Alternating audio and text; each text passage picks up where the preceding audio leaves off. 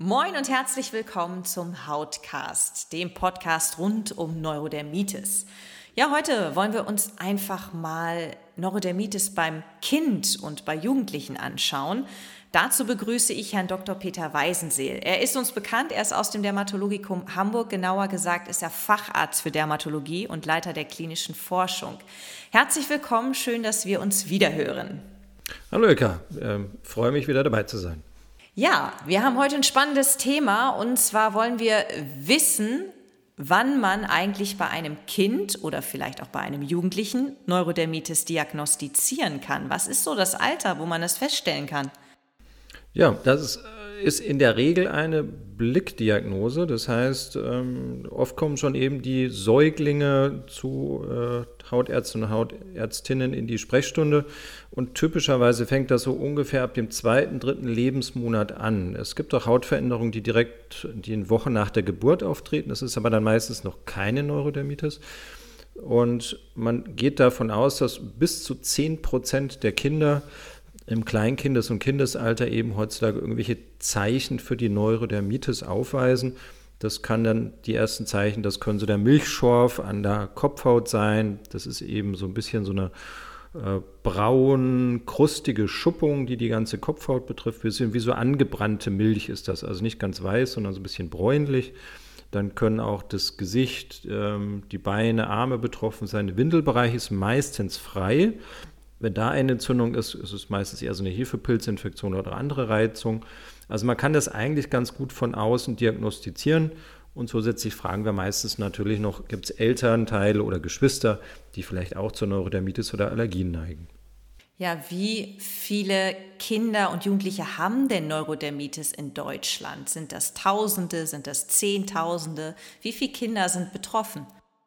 Wie eben erwähnt, so ungefähr bis zu 10 Prozent der Kinder und Jugendlichen haben äh, mehr oder weniger Anzeichen für eine Neurodermitis. Das verwächst sich dann Gott sei Dank bei vielen wieder, sodass wir im Erwachsenenalter nur noch ungefähr auf so eine Rate von etwa 2, maximal 3 Prozent der Erwachsenen kommen, die wirklich noch mit Neurodermitis zu tun haben. Also es ist im Kindes- und Jugendalter fünfmal höher als im Erwachsenenalter.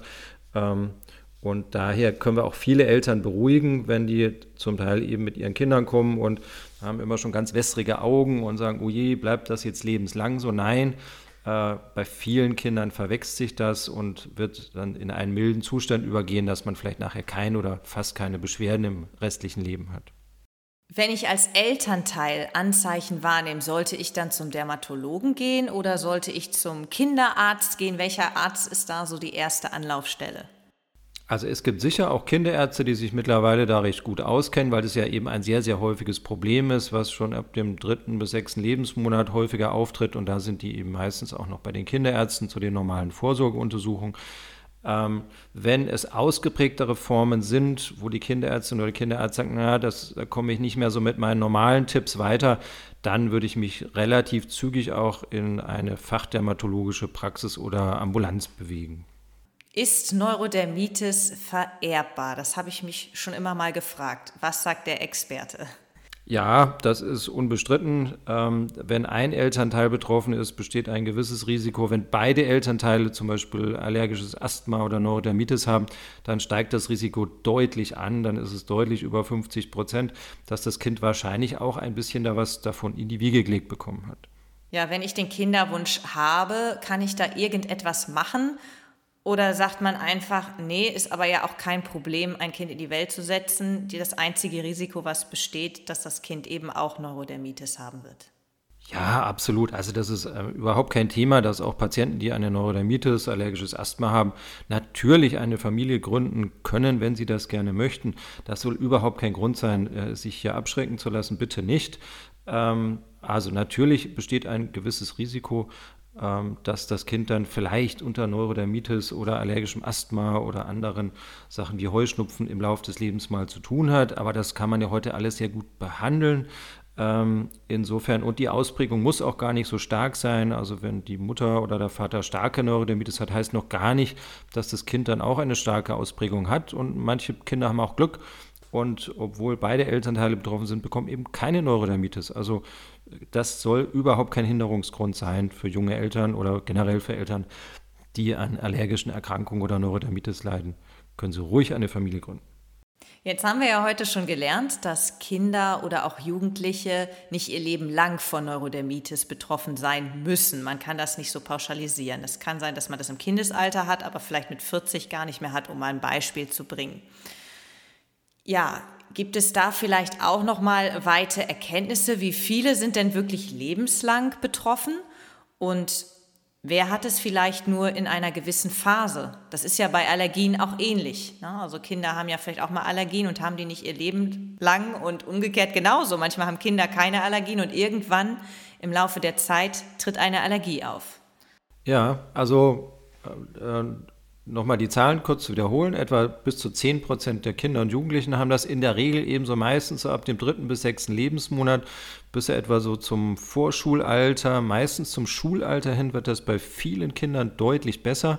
Manche Kinder und Jugendliche bekommen dann nochmal so einen Schub in gewissen Stress- oder Infektionsphasen. Oft so in der Pubertät blüht das manchmal noch so ein bisschen auf durch diese ganze Hormone und Stress, die da auf die Jugendlichen eindringen von allen Seiten.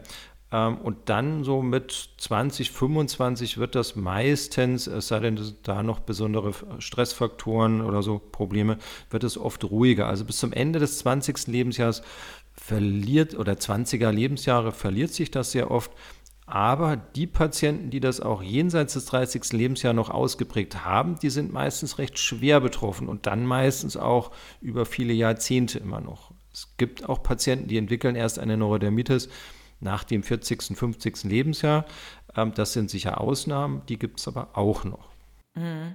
Wenn ich richtig informiert bin, dann werden alle Kosten durch die Krankenversicherung bei Kindern bis zum 14. Lebensjahr übernommen. Ist das jetzt korrekt oder betrifft es nur Privatpatienten und deren Kinder? Ich weiß nicht, vielleicht können Sie das noch mal ein bisschen ausführen, weil Sie da sicherlich mehr am Thema drin sind. Und dann ist halt auch die Frage, was kommt danach? Müssen das die Eltern dann bezahlen, wenn es um die Hautpflege geht? Und was kann man vielleicht auch als Appell für die Politik und für die, die das später definieren und die Gesetze verabschieden und die Krankenkassen mit auf den Weg geben? Was muss sich da vielleicht auch ändern, damit man ein Leben lang Unterstützung bekommt, wenn man betroffen ist? Genau, wichtig war dieser Aspekt, ähm, was du zuletzt noch genannt hast, also dieses mit dieses, äh, diese Altersbeschränkung, die bezieht sich tatsächlich nur auf die Hautpflege, also nicht verschreibungspflichtige Hautpflege. Alles andere wird von den gesetzlichen Krankenkassen und den privaten Versicherungen übernommen, selbstverständlich im Kindes-, Jugend- und Erwachsenenalter. Aber dieser eine Einschub, ähm, bezieht sich eben nur auf die Hautpflege und dass die Basispflege ähm, eben nur bis zu einem gewissen Alter in der Jugend übernommen wird und hinterher muss man leider, das betrifft die gesetzlich Versicherten, aber auch die Privatversicherten, in der Regel die Basispflege oder Ölbäder oder was auch immer, was eben nicht verschreibungspflichtig ist, muss man dann meistens leider aus eigener Tasche zahlen. Und das kann durchaus sehr schmerzlich sein.